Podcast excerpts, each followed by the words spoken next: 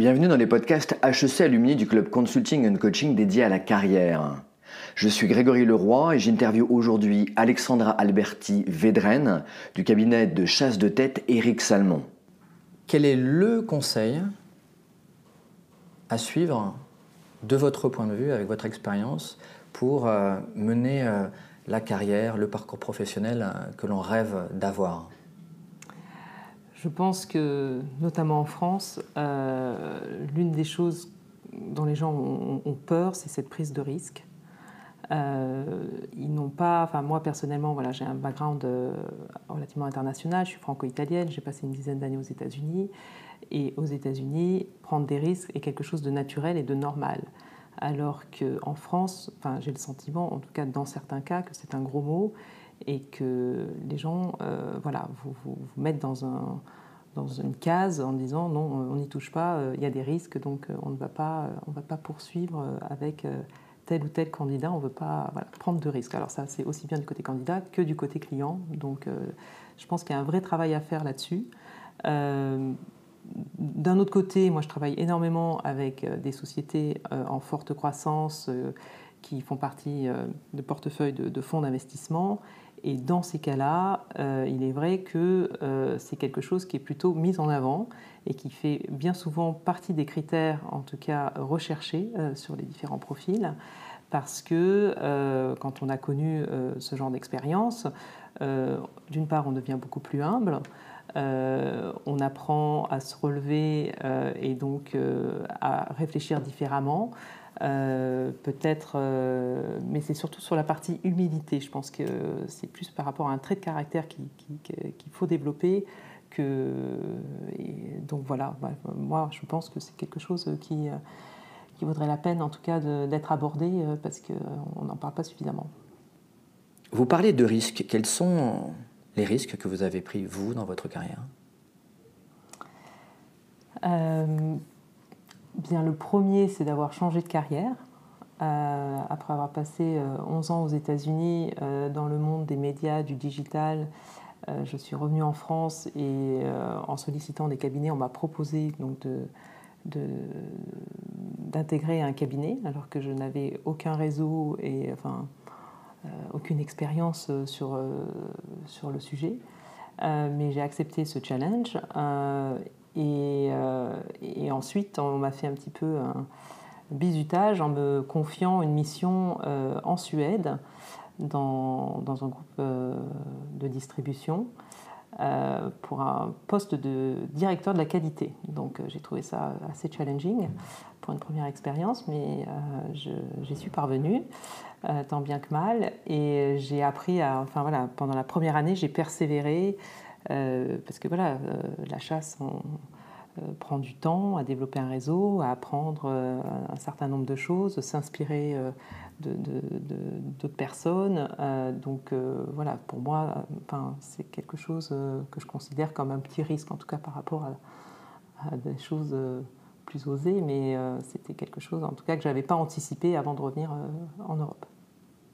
En tant que chasseuse expérimentée, quel est le risque que vous prenez et qui, pour vous, est un véritable atout et aussi pour vos clients Je dirais c'est euh, la conviction, enfin, essayer d'apporter un, avis euh, assez euh, ferme sur ce qu'on pense par rapport à, un candidat, le pousser si on en est convaincu. je pense notamment à un cas lors d'une mission qui m'avait été confiée dans une entreprise qui était voilà, une, une start-up de quelques dizaines de millions d'euros qui était vraiment dans une situation critique. Et on recherchait un, un, CIO avec le parcours un petit peu rassurant conseil, euh, grands groupes, expérience ETI euh, e ou, start-up.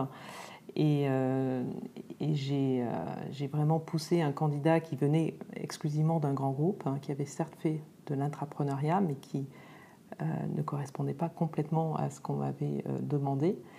Et j'ai vraiment insisté. Alors, bon, le client a tenu compte de ce que je lui ai dit, a donc recruté cette personne. Et j'ai eu la grande satisfaction, il y a un mois de ça, alors que j'ai placé cette personne il y a, six ans, de recevoir un appel de sa part en me remerciant. Car la société en question venait d'être vendue à un grand groupe avec un succès qui était bien au-delà de ce qu'il pouvait imaginer. Donc voilà, ce sont des petites choses qu'on apprécie et que la durée, en tout cas, prouve que ça a été un succès.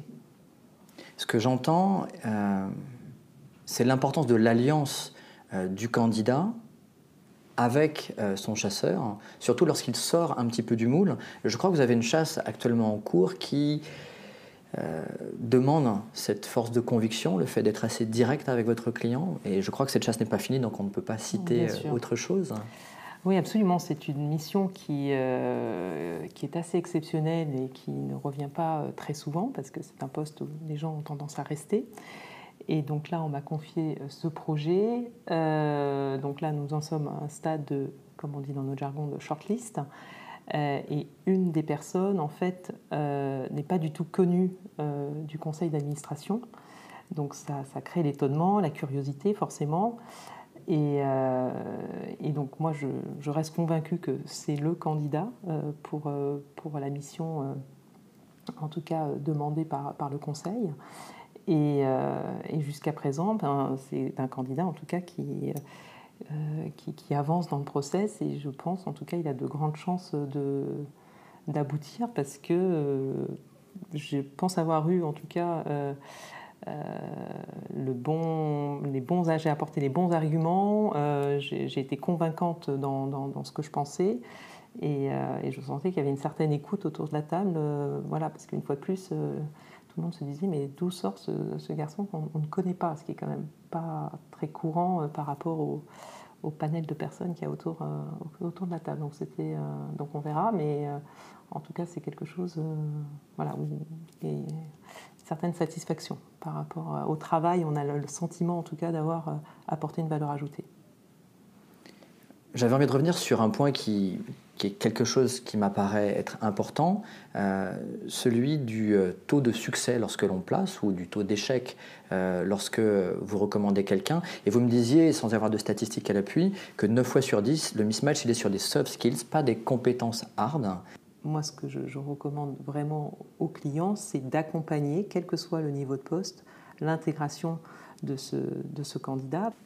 Vous avez... Euh, vous êtes un peu jeté dans la piscine, euh, personne n'a le temps de s'occuper de vous, et puis euh, bon, vous n'avez pas trop levé le doigt parce que vous êtes là pour délivrer et faire des choses. Donc on loupe souvent vraiment un, passage qui est extrêmement important à mon avis de, onboarding, comme on dit, euh, de la part de l'entreprise. Et, le chasseur a aussi euh, enfin, un rôle à jouer euh, dans, ce, dans cette phase d'intégration pour s'assurer que voilà, de rester en communication avec le client, le candidat, s'il y a des, des, choses qui ne vont pas, ben, les communiquer, enfin essayer de, jouer un peu les intermédiaires, faire passer des messages peut-être que, que le candidat n'ose pas formuler au, client enfin en tout cas à son, à son patron.